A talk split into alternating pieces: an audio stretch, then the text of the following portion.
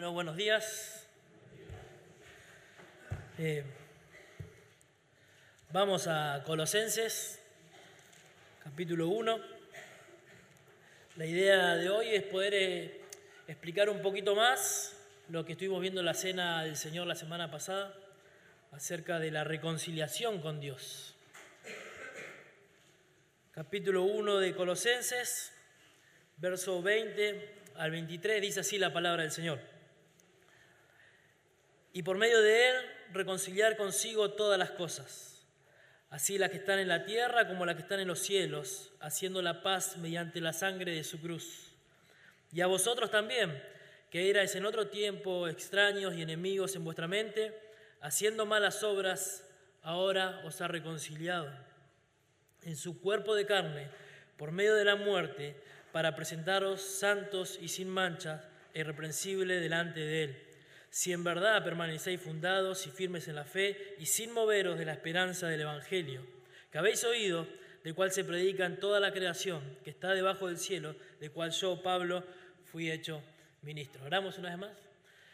Dios amado, oro con el corazón para que tengas misericordia de nosotros.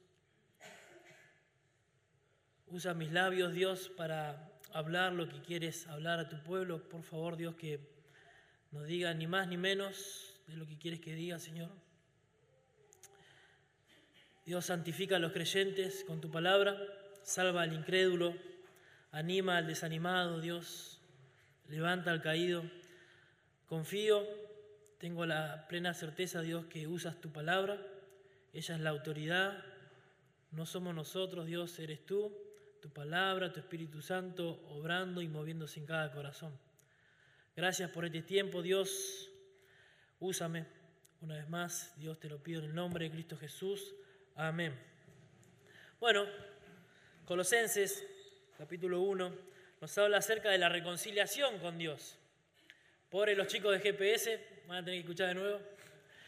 Eh, pero es algo de lo que estuvimos cantando también con Pipi, los que nos hablaba el hermano, hemos sido reconciliados con Dios, oramos y predicamos el Evangelio para que la gente se reconcilie con Dios. John Stott en su libro La Cruz de Cristo dice que la salvación se ilustra mediante las imágenes que ofrecen términos como propiciación, justificación, redención y reconciliación. Este último probablemente sea el más popular de las cuatro porque es la más personal debido a que vivimos esta experiencia en el hogar y en la familia. John MacArthur dice en su comentario que la palabra reconciliación es una de las cinco palabras que describen las riquezas de la salvación, entre ellas la justificación, la redención, el perdón y la adopción. Él dice, si podemos definir cada uno de estos términos, diríamos que la justificación hace posible que el pecador considerado culpable delante de Dios sea declarado justo. Sobre la redención dice que hace posible que el pecador, siendo esclavo de sus pecados, reciba libremente o la libertad gratuitamente. Dice del perdón que hace posible que el pecador, quien tiene una deuda con Dios, reciba el pago y el olvido de esta. Acerca de la adopción dice que hace posible que el pecador, siendo extraño y enemigo de Dios, sea recibido como hijo. Y en cuanto a la reconciliación, que hace posible que el pecador, siendo enemigo de Dios, se convierta en su amigo. Esto es lo que vamos a ver hoy. Nos vamos a sujetar a esto porque es el tema del texto. Fíjense, versículo 20, por medio de él reconciliar consigo todas las cosas. Verso 21, a vosotros también que eras extraños en otro tiempo y enemigos en vuestra mente, haciendo malas obras, ahora os ha reconciliado. Ese es el tema del texto, eso es lo que vamos a ver en esta mañana, Dios mediante. Nos vamos a limitar solo a este tema. Lo que podemos ver entonces en relación con la salvación es que la reconciliación va tomada de la mano con estas otras características de la salvación.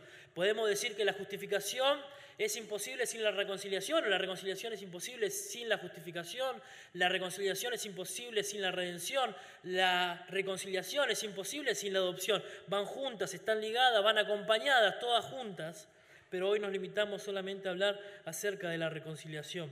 Podemos decir que sin redención, sin reconciliación, sin adopción, no hay reconciliación. Estaban juntas. Así como las otras características de la salvación que nombramos recién, la reconciliación es un regalo de Dios a todo aquel que pone su confianza en el sacrificio de Jesucristo en la cruz del Calvario. Para ellos es la reconciliación. La reconciliación en este pasaje trae sentido de una restauración completa, a diferencia de otros pasajes donde habla acerca de la reconciliación de personas o relaciones interpersonales, se usa una palabra que describe un cambio en la relación total. No hay vuelta atrás en esta reconciliación. La Biblia de hecho cita o habla acerca de la reconciliación en un término, podemos decir, un poco menor al cual cita Colosenses. Por ejemplo, 1 Corintios 7:11 nos dice que la mujer que no se separe del marido y si se separa, quédese sin casar o reconcíliese con su marido. Pero en los términos que las escrituras hablan en Colosenses, en una palabra compuesta donde le da un poco más de fuerza a esa palabra, dice que esta reconciliación es única una vez total y para siempre y que no hay vuelta atrás. No podemos volver a ser enemigos de Dios una vez que Dios nos reconcilió con Él mismo. Es en este término en que nos referimos nosotros a reconciliación en Colosenses. Hemos sido reconciliados con Dios. Pablo una vez más va a derribar los argumentos de los herejes que decían que Jesucristo no podía reconciliarnos con Dios porque Jesucristo no podía ser Dios. Ellos decían que Jesucristo no podía ser humano porque la carne, la materia, estaba corrompida y Dios no podía estar en contacto con la carne. Ellos decían que se podía llegar a Dios por otros medios, por ángeles o emanaciones que salían de Dios. De hecho, Pablo en la misma carta tiene que tirar abajo ese argumento y hablar de que Jesucristo es quien revela a Dios en la persona de su Hijo encarnado. Él es la imagen del Dios invisible. En Él habita toda la plenitud de la deidad. Este Jesucristo es Dios. Este es quien nos reconcilia con Dios. Y Pablo tira abajo los argumentos de los herejes. Por estas razones que hoy vamos a responder tres preguntas que hemos hecho el domingo anterior, que el texto mismo responde sobre la reconciliación con Dios. La primera pregunta que nosotros vamos a responder hoy es ¿por qué debemos ser reconciliados con Dios? La segunda pregunta es, ¿cómo es que somos reconciliados con Dios? Y la tercera pregunta que va a responder el texto es, ¿para qué necesitamos ser reconciliados con Dios? Pregunta 1, ¿por qué debemos reconciliarnos con Dios? Noten verso 20, y por medio de Él reconciliar consigo todas las cosas, así las que están en, los, en la tierra como las que están en los cielos 21. Y a vosotros también, que erais en otro tiempo extraños y enemigos en vuestra mente, haciendo malas obras, ahora os ha reconciliado. Primeramente entendemos que la palabra reconciliación presupone una relación que ha sido afectada y que en este caso involucra a la creación en su totalidad. El universo, el hombre, todo fue afectado por causa del pecado y que Dios es el iniciador en la obra de reconciliación. Esta mañana, antes de venir, me saltó esos recuerdos que te saltan en Facebook y anoté algo. Una frase que yo había, o tres frases unidas que yo había escrito de Agustín Dipona. Se las leo. Tardíamente amé a Dios, a la belleza tan anciana y tan nueva. Tardíamente amé a Dios. Habló tan alto y me obligó a abandonar mi sordera. Dios disipó mi ceguera, exhaló fragancias y creció en mi corazón. Ahora me arrodillo ante ti. Lo supe, tuve hambre y sed. Dios me llamó y me trajo paz. No es el hombre el que encuentra la verdad, sino la verdad la que encuentra al hombre. Porque la verdad es una persona, Jesucristo, el Hijo de Dios.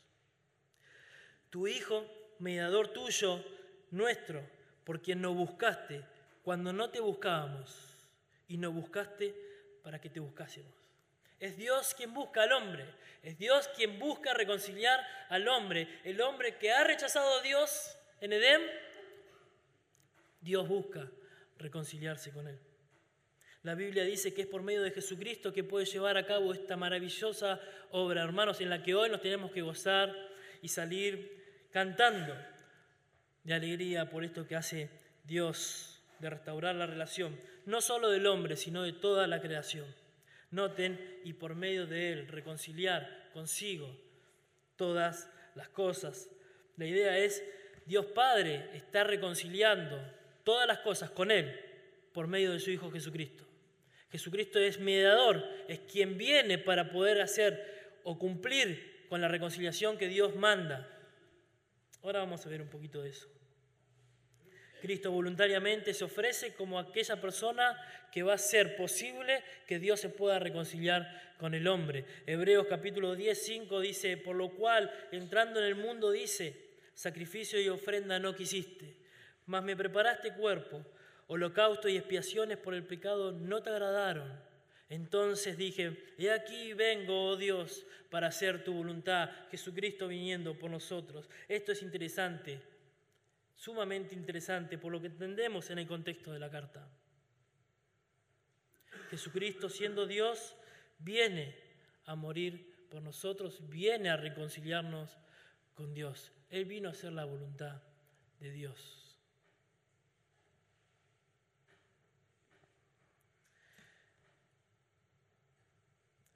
Pablo afirma rotundamente que Jesucristo es quien hace posible la reconciliación no solo como mediador, sino también porque Él es Dios. Y esto se explica en los versículos 15 al 20. Él es la imagen del Dios invisible. Él fue quien creó todas las cosas. Y también, no solo creó todas las cosas, sino también que tuvo que reconciliar todas las cosas. Pero la creación debe ser restaurada. Según verso 20, toda la creación, todas las cosas, las que están en la tierra como las que están en los cielos, deben ser restauradas. El pecado es la causa o quien arruinó, por así decirlo, esta relación de Dios con su creación. En este caso el universo entero colapsó, se arruinó. Y pensemos en el reino animal, pensemos en el sistema solar, pensemos en el universo completo. Quedó arruinado por causa del pecado del hombre en Edén. El pecado destruyó la armonía que había entre las criaturas y su creador, tanto las que están en el cielo como las que están en la tierra. Cuando Dios hizo el universo, Génesis, cuando Dios creó todas las cosas, la hizo de manera perfecta, buena. Y en cada momento que Dios creó algo, dijo que era bueno en gran manera. Bueno en gran manera. Pero en un momento esta quedó corrompida. Su creación quedó destruida. Nuestro texto dice, por medio de él, reconciliar consigo todas las cosas. Y todas las cosas son todas las cosas. Se refiere al universo creado en su totalidad.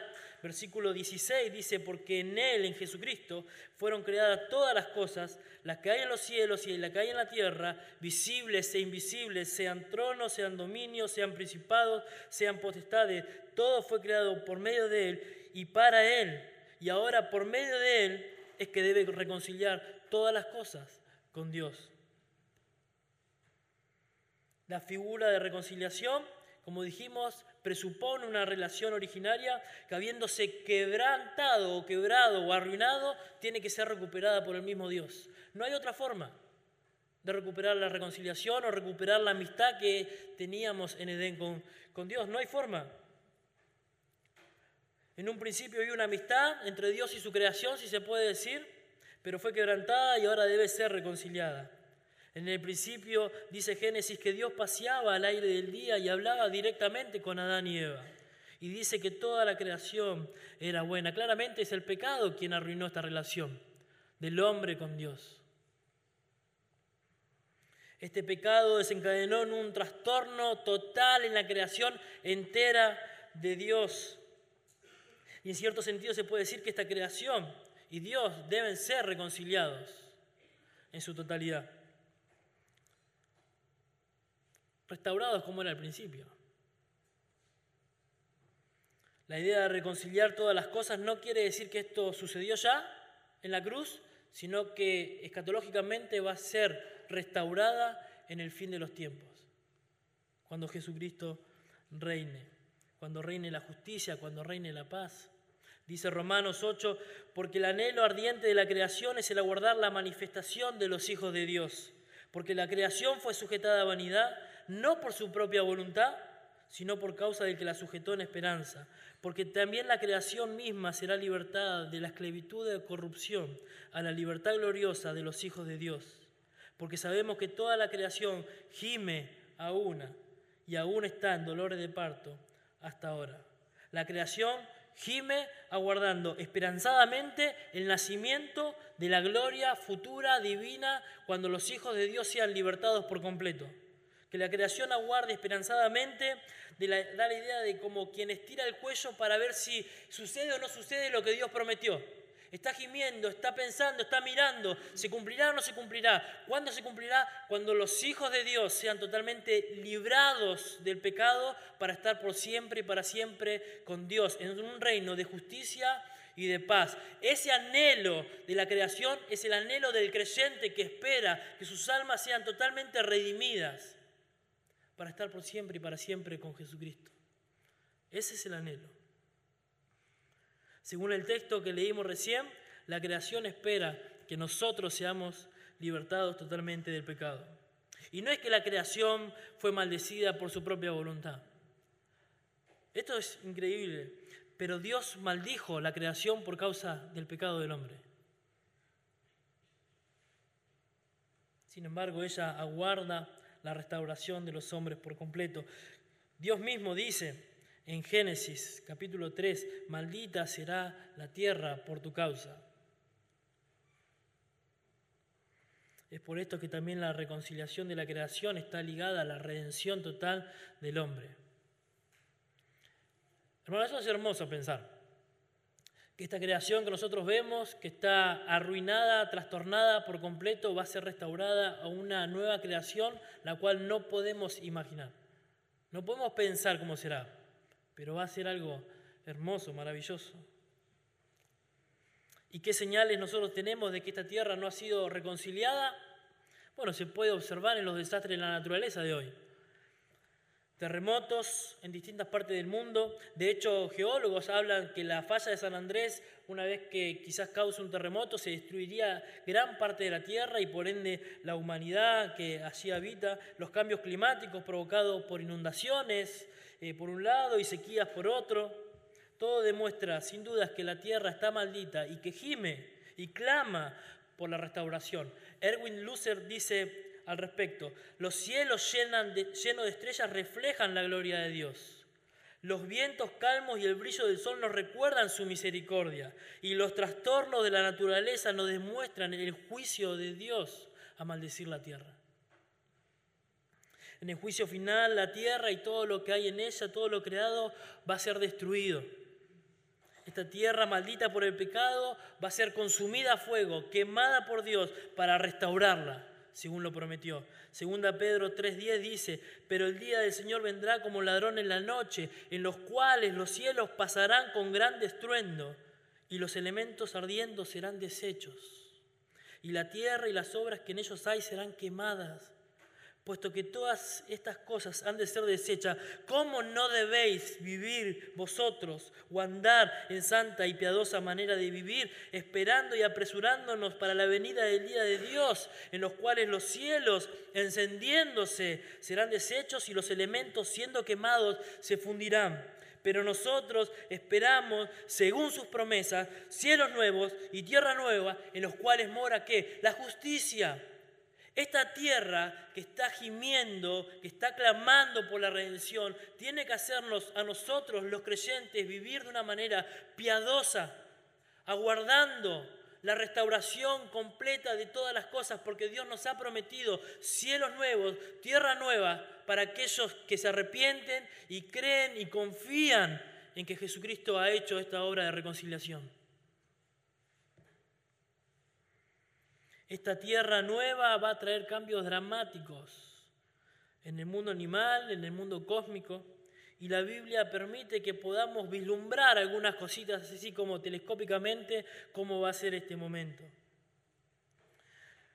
Isaías 11 dice, morará el lobo con el cordero en cuanto al reino animal, y el leopardo con el cabrito se acostará, el becerro y el león y la bestia doméstica andarán juntos, y un niño los pastoreará. La vaca y la osa pasarán, sus crías se echarán juntas y el león como el buey comerá paja. el reino animal, vuelto como fue creado. Ya no hay peligro. Le decía a los jóvenes en GPS que una vez tuve, hace poquito, Raque se fue con el auto y yo fui a buscar a Isabela al CNC, iba con Siam y cuando volvíamos ninguno quería pasar por el lado de las casas porque tenía miedo de los perros. Entonces Isabela de este lado, cosa que si atacaran a alguien, atacaran al padre. Bueno, ya no va a haber peligro. El reino animal va a ser restaurado. El lobo y el cordero serán apacentados juntos y el león comerá paja como el buey. Y el polvo será el alimento de la serpiente. No afligirán ni harán mal en todo mi santo monte. Dios restaurará el reino animal. Todas las cosas. Estos cambios del reino animal van a ser acompañados con un cambio del sistema solar. Fíjense, Isaías 30, 26, y la luz de la luna será como la luz del sol. Imagínense en eso. Y la luz del sol siete veces mayor, como la luz de siete días, el día que vendare Jehová la herida de su pueblo y curare la llaga que él causó. Que él causó. Isaías 60, 19, 20 dice, el sol nunca más te servirá de luz para el día, ni el resplandor de la luna te alumbrará, sino que Jehová te será por luz perpetua, y el Dios tuyo por tu gloria. No te pondrá jamás tu sol, ni menguará tu luna, porque Jehová te será por luz perpetua. Cielos nuevos, tierras nuevas, todo restaurado por la obra de Jesucristo. Pero también entendemos, según el verso 16, que todas las cosas involucran un reino espiritual, seres espirituales, según leemos, principados, potestades. Sin lugar a dudas sabemos que la escritura se interpreta con las escrituras. No es que las huestes espirituales que cayeron van a ser restauradas con Dios. No, ya no hay posibilidades para ellos. Satanás, sus ángeles han perdido la relación con Dios por toda la eternidad. Y aquellos hombres que rechacen a Dios también. Apocalipsis 20 dice, y en esto hermano no, no perdamos el sentido de, de impresionarnos, de asombrarnos cuando leemos esto. No perdamos ese sentido de asombro. Lloremos cuando leamos esto. Y el diablo que los engañaba fue lanzado en el lago de fuego y azufre, donde estaban la bestia y el, el falso profeta, y serán atormentados día y noche por los siglos de los siglos. No va a haber reconciliación con ellos, pero tampoco con los hombres que les rechacen. Y vi entre los muertos grandes y pequeños de pie ante Dios. Y los libros fueron abiertos. Y otro libro fue abierto, el cual es el libro de la vida y fueron juzgados los muertos por las cosas que estaban escritas en los libros, según sus obras. Y el que no se halló inscrito en el libro de la vida fue lanzado al lago de fuego.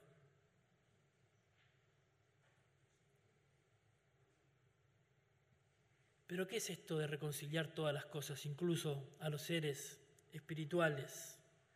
En un sentido, la reconciliación de todas las cosas necesita que esto no estorbe que esto no esté cuando todo sea restaurado, cuando todo sea reconciliado, cuando Dios traiga paz perpetua, la misma paz que se gozaba cuando Dios creó a Adán y Eva.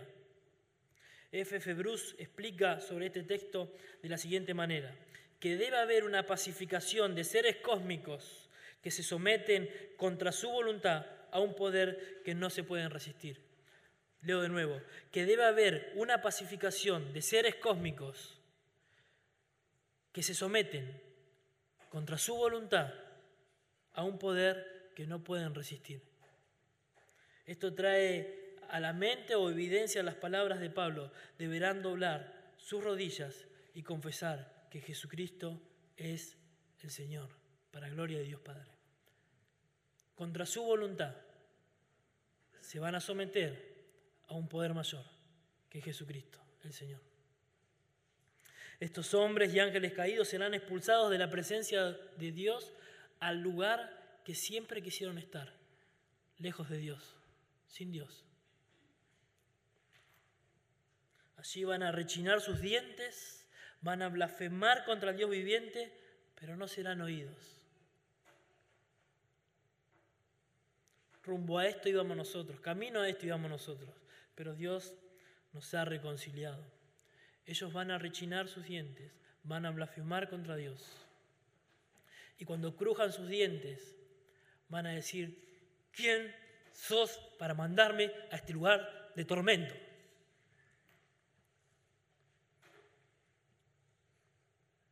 Eso es lo que van a hacer. Pero no hay vuelta atrás, hermanos. Ahora Dios ha revelado que fuiste reconciliado con Él.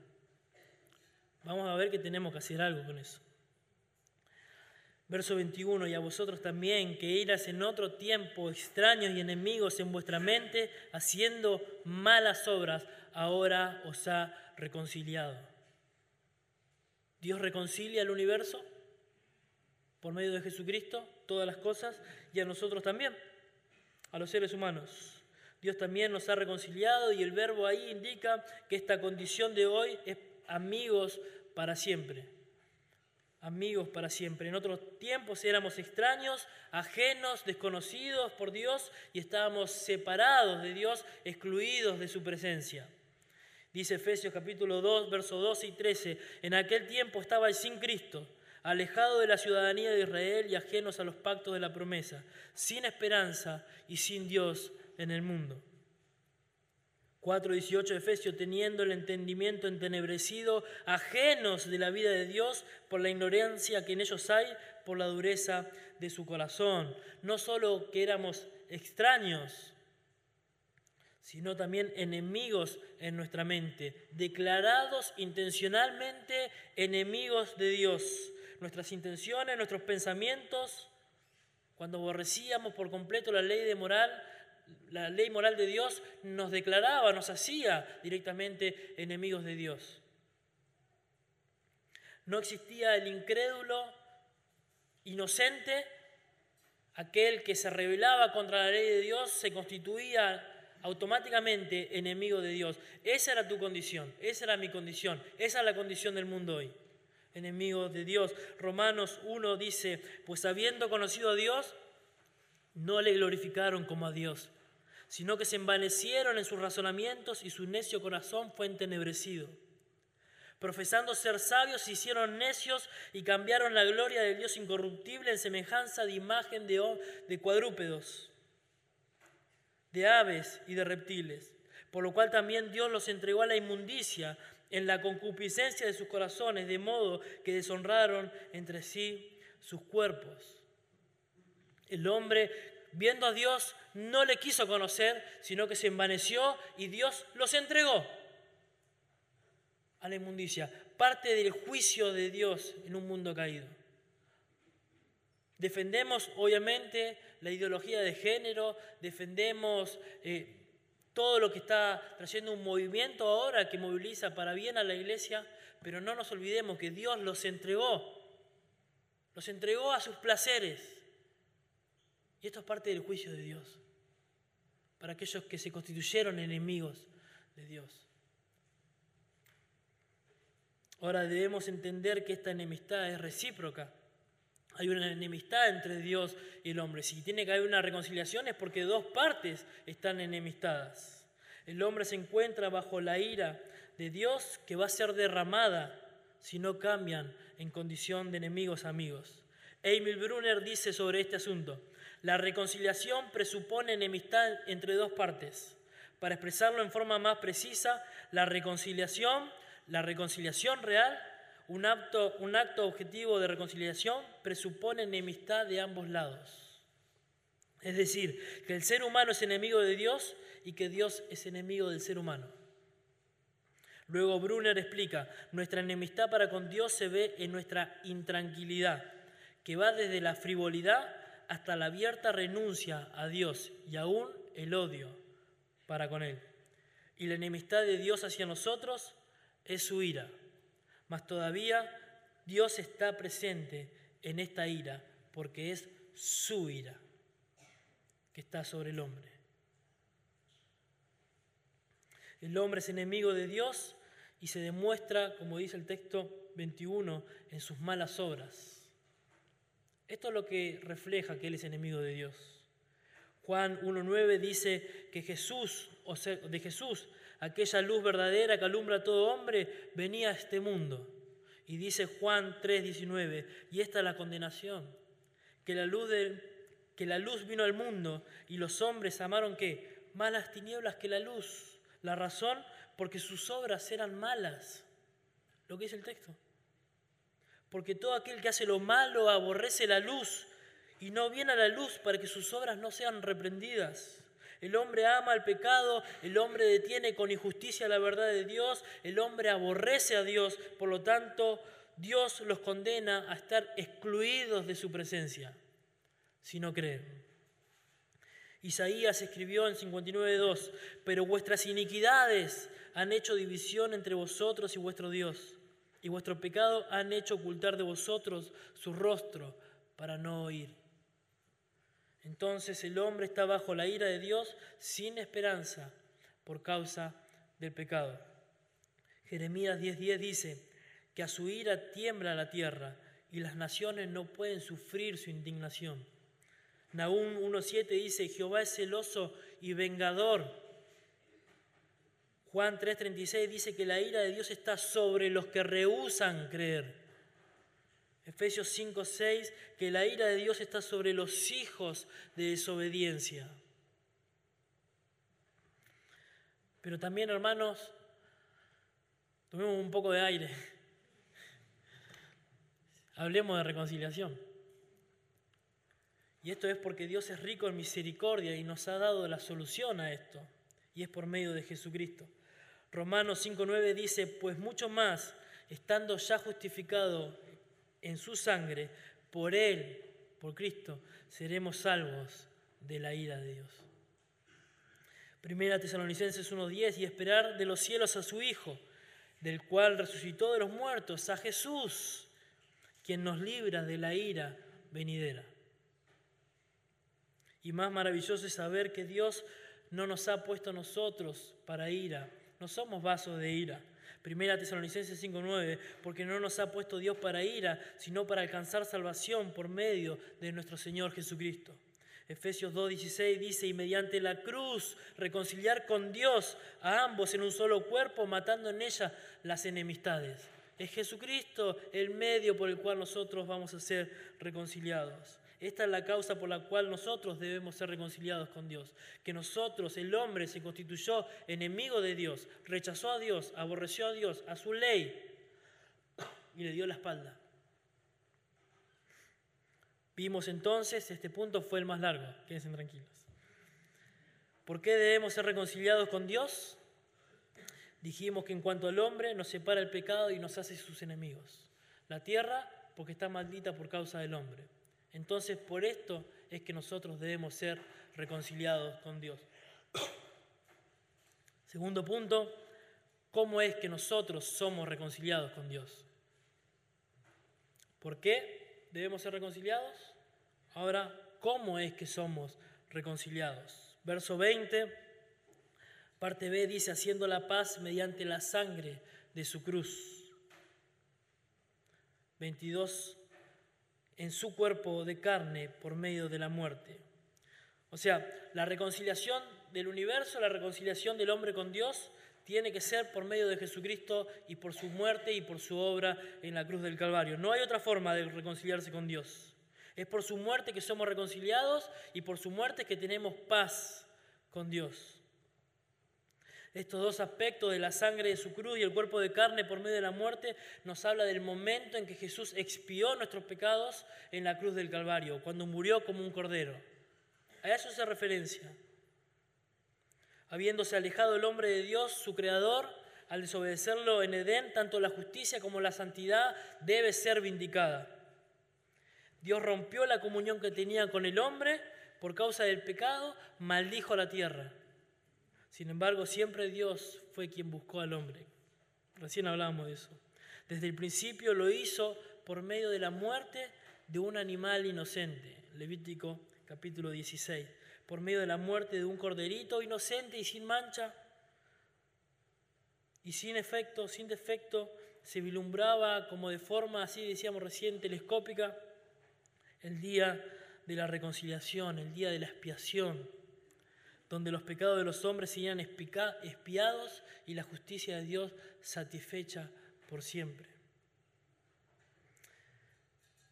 Esto en tiempos antiguos se hacía cada año, cada año como forma de expiación de los pecados, como vilumbrando aquel momento que iba a llegar, donde Jesucristo, el verdadero Cordero de Dios, iba a quitar el pecado del mundo que nos separa de Él mismo. Fue por medio de la muerte, una muerte dolorosa, terrible, sangrienta, que Jesús hizo posible que la ira de Dios sea satisfecha. Si nosotros siendo enemigos estábamos bajo la ira de Dios, Jesucristo fue el único medio capaz de hacer posible que la ira de Dios fuese satisfecha, fuese aplacada. Jesucristo, el Hijo de Dios.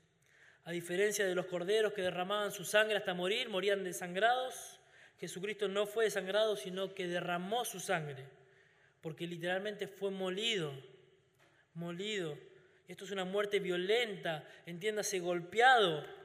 Esta mañana cuando repasaba esto, pensaba en que un soldado puso su puño sobre su cara y burlándose le dijo, profetiza Jesús, ¿quién te golpeó? Latigado, clavado con clavos, una corona de espinas atravesando su sien, sus nervios tocados por los clavos. Fue atravesado su costado con una lanza. Pero nada de esto lo hizo morir desangrado, como esos corderitos. Porque Jesucristo es Dios y tiene el poder y la autoridad de poner su vida y volverla a tomar cuando Él quiere. Entonces Él hizo la paz mediante su cruz. Y esto nos da a entender que se refiere a la obra de Jesucristo como sacrificio por nosotros. Y a diferencia de morir desangrado, Él dijo, Padre, en tus manos encomiendo mi espíritu. Y se entregó. Él se entregó a la muerte. Él murió. Podemos decir, Él se quitó la vida en ese momento cuando dijo, Padre, en tus manos encomiendo mi espíritu. Su sangre no había sido totalmente derramada, porque cuando le traspasan su costado sale sangre y agua pero Él se había entregado su espíritu, Él ya había consumado la obra. El hombre podía ser reconciliado con Dios. Dios ha iniciado un plan de reconciliación y es por medio de Cristo. Nunca el hombre buscó o inició la búsqueda de Dios, ni siquiera puede contribuir con algo a la obra de Dios. Nada podemos ofrecer, nada que hacer por nuestro lado para la obra de reconciliación. William Temple dice, al respecto, todo es de Dios. Lo único que hay de mi parte, con lo cual contribuyo a mi redención y a la obra de reconciliación, es el pecado del cual necesito ser redimido. Dios toma la iniciativa y lo hace por medio de su Hijo, aplacando la ira. Escuchen esto, Romanos 5, mas Dios, iniciador, muestra su amor para con nosotros, en que siendo aún pecadores, Cristo murió por nosotros. Pues mucho más estando ya justificado en su sangre, por él seremos salvos de la ira. Porque si siendo enemigos fuimos reconciliados con Dios por la muerte de su Hijo, mucho más estando reconciliados seremos salvos por su vida. Y no solo esto, sino que también nos gloriamos en Dios por el Señor Jesucristo, por quien hemos recibido ahora la reconciliación. Es en esta muerte que nosotros, los creyentes, somos reconciliados con Dios, hermanos. Esto tiene que estar presente todos los días de nuestra vida. Fuimos reconciliados con Dios porque Jesucristo murió por nosotros. Esto es el Evangelio. Fuimos justificados sinónimo de haber sido reconciliados con Dios, como leíamos recién. Cristo no solo muere como un sacrificio, sino también como un sustituto. Tomó tu lugar, Él cargó con tus pecados para que vos fuese justificado delante de Dios. Su muerte aplacó la ira, satisfizo la ira de Dios y él en sus labios brotó las palabras más hermosas de un hombre que vino a hacer la voluntad de Dios. Consumado es. Romanos 3:23 dice, por cuanto todos pecaron y están destituidos de la gloria de Dios, siendo justificados gratuitamente por su gracia, mediante la redención que es en Cristo Jesús, a quien Dios puso como propiciación. Lo puso como quien iba a aplacar la ira de Dios. Primera Juan 4:10 dice, en esto consiste el amor, no en que nosotros hayamos amado a Dios, sino en que Él nos amó a nosotros y envió a su Hijo en propiciación por nuestros pecados. En esto se muestra que Él nos amó primero, que mandó a su Hijo a aplacar su ira. De esta manera Dios logra la reconciliación con el hombre, siendo Dios quien propicia, quien aplaca, quien quita la ira, porque Él se hizo culpable recibiendo el castigo que vos y yo merecíamos, que el hombre merecía. Isaías cientos de años atrás decía, ciertamente llevó Él nuestras enfermedades y sufrió nuestros dolores, y nosotros le tuvimos por azotado de Dios y abatido, mas Él, Jesucristo, herido fue por nuestras rebeliones, molido por nuestros pecados, el castigo de nuestra paz fue sobre Él, y por su llaga fuimos nosotros curados, todos nosotros nos descarriamos como ovejas, cada cual se apartó por su camino, mas Dios cargó en Jesucristo el pecado de todos nosotros. Él es el medio por el cual Dios nos reconcilia con Él mismo. Jesucristo es nuestro sustituto, el medio por el cual nosotros podemos acercarnos a Dios para restablecer una relación con Dios que se perdió en Edén. Por su muerte los que creemos tenemos vida, vida nueva y por su muerte somos nuevas criaturas. Dios enviando a su Hijo en semejanza de carne de pecado y a causa del pecado condenó al pecado en la carne. Esta es la manera que somos reconciliados con Dios. ¿Por qué debemos ser reconciliados? Porque somos enemigos de Dios, porque el pecado nos separa de Dios. ¿Y cómo es que somos reconciliados con Dios? Por medio del sacrificio de Jesucristo. Él hizo posible la reconciliación. Si adorás a Jesucristo es porque Dios mandó a su Hijo para que Él sea el medio por el cual vos puedas ser reconciliado con Dios. No había otra forma. Tercer punto, ¿para qué necesitamos la reconciliación? Fíjense en verso 22. En su cuerpo de carne por medio de la muerte, ahí está el propósito, para presentaros santos y sin mancha e irreprensibles delante de Él. Este es el propósito de la reconciliación. Presentarnos puros delante de un Dios que es puro. Presentarnos santos delante de un Dios que es santo sin el pecado que impide la relación, sin que nada estorbe la posibilidad de estar con Él para siempre y por siempre. Nosotros quienes nos alejamos de Dios, quienes nos enemistamos con Dios, hemos sido aptos para participar de la herencia con los santos en luz. Él nos trasladó de un reino de tinieblas a un reino de luz admirable, un reino de su amado Hijo, por medio de su muerte. ¿Para qué? Para presentarnos santos y sin mancha delante de Él. Nadie puede presentarse delante de Dios si no ha limpiado la maldad de su pecado. Nadie. Pero Jesucristo nos ha limpiado. Jesucristo nos ha reconciliado con el propósito de que podamos nuevamente tener una relación con Dios y habitar con Él por siempre y para siempre. ¡Wow! Esto es glorioso, hermanos.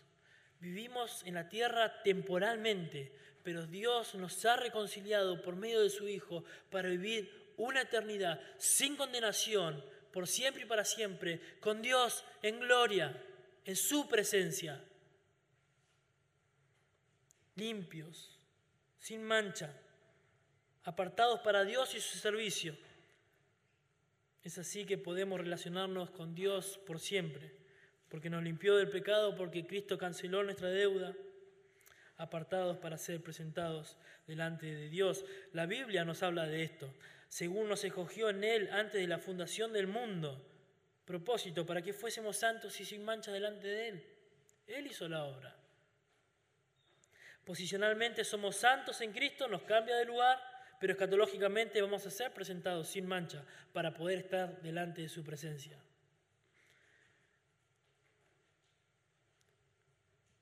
Presentados en gloria y con gran alegría, dice Judas, y aquel que es poderoso para guardarnos sin caída y presentarnos sin mancha delante de Él y delante de su gloria, con alegría. Pero además de presentarnos sin mancha y santos, nos presenta irreprensibles, sin nada que reprender, sin nada que censurar, sin nada que amonestar, irreprensibles. Esta es una característica que debe modelar la vida del creyente. El creyente debe ser irreprensible, debe vivir de esta manera, pero sabiendo que no podemos vivir de esta manera, estaremos en la eternidad siendo irreprensibles, ya nada que acusar. Que seamos irreprensibles nos da la seguridad que nada ni nadie puede acusarnos o poner cargos en nuestra cuenta. Recordemos a Job, Satanás acusando. Romanos 8 dice, ¿quién acusará a los escogidos de Dios? Dios es el que justifica, nadie nos va a poder acusar delante de Dios. Además, el que nos acusaba delante de Dios va a ser lanzado al lago de fuego, Apocalipsis 12:10, porque ha sido lanzado fuera el acusador de nuestros hermanos, el que acusaba delante de Dios, de nuestro Dios, de día y de noche. Esto trae a modo ilustrativo un pasaje de Zacarías capítulo 3. Me mostró al sumo sacerdote Josué, el cual estaba delante del ángel de Jehová, este Jesucristo preencarnado. Y Satanás estaba a su mano derecha para acusarle a Josué. Y dijo Jehová a Satanás, Jehová te reprenda, oh Satanás. Jehová que ha escogido a Jerusalén te reprenda. ¿No es este un tizón arrebatado del infierno? ¿No es este un carbón que yo arrebaté del infierno que venís a acusar? Y Josué estaba vestido con ropas o vestiduras viles. Y estaba delante de él el ángel. Y habló el ángel delante de él, Jesús, diciendo, quitadle de esas vestiduras viles. Y a él le dijo, mirá que he quitado de ti tus pecados y te he hecho vestir ropas de gala. Eso es lo que hizo Dios con nosotros. Nos quitó la ropa vil del pecado y nos ha vestido con ropa de justicia. ¿Quién puede acusar a los escogidos de Dios si Dios es el que justifica? ¿Quién puede condenarnos?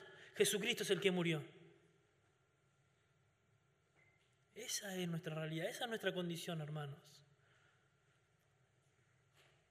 Sin mancha, santos e irreprensibles delante de Él, para habitar junto a Él en cielos nuevos y tierra nueva. ¿No es glorioso? Es glorioso. ¿Para qué? Para vivir siempre en su presencia. Vivimos entonces, o dijimos entonces, que debemos ser reconciliados con Dios porque estábamos enemistados con Dios, porque la tierra estaba maldecida, está maldecida. Debemos ser reconciliados con Dios.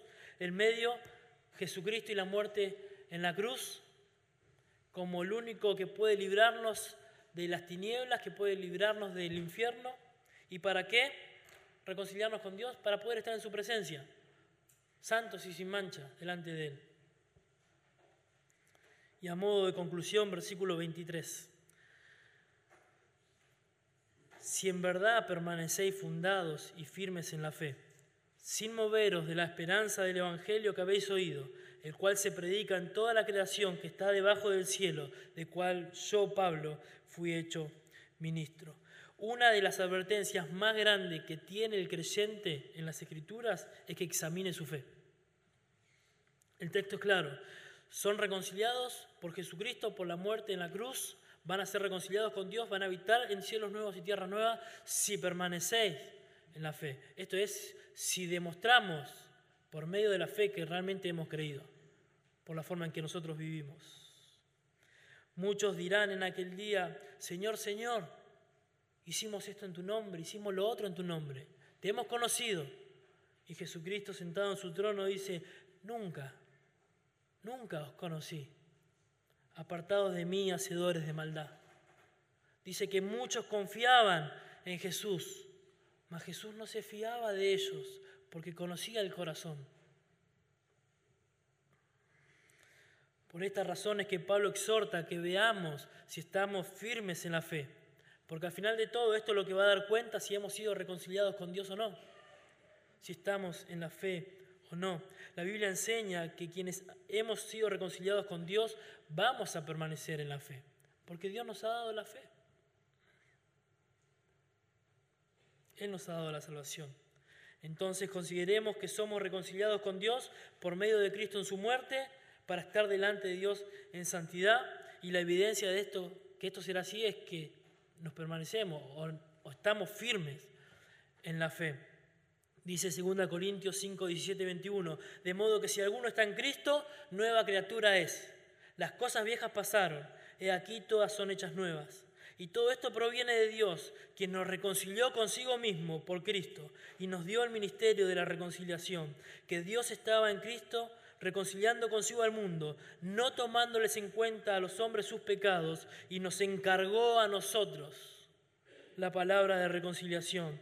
Así que somos embajadores en nombre de Cristo, como si Dios rogase por medio de nosotros, o rogamos en nombre de Cristo reconciliados con Dios. Si estás en Cristo, si sos una nueva criatura, si has sido reconciliado con Dios, déjame decirte algo, tenés un ministerio, el ministerio de la reconciliación.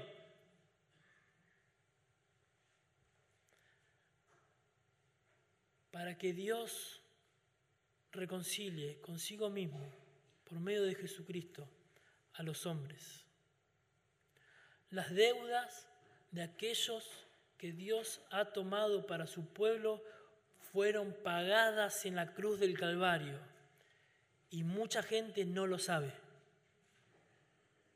Y vos sos embajador, sos un mensajero de Dios que debe llevar la reconciliación. Te ha hecho su embajador, así que ánimo, no esperes más. Rogá a los hombres como si Dios rogase por vos, reconciliados con Dios. Hermanos, que esto nos maraville el corazón, que vayamos pensando de que no hay condenación para nosotros, porque Dios mismo nos ha reconciliado por medio de su Hijo para que estemos por siempre y para siempre en su presencia. Amén. Amén.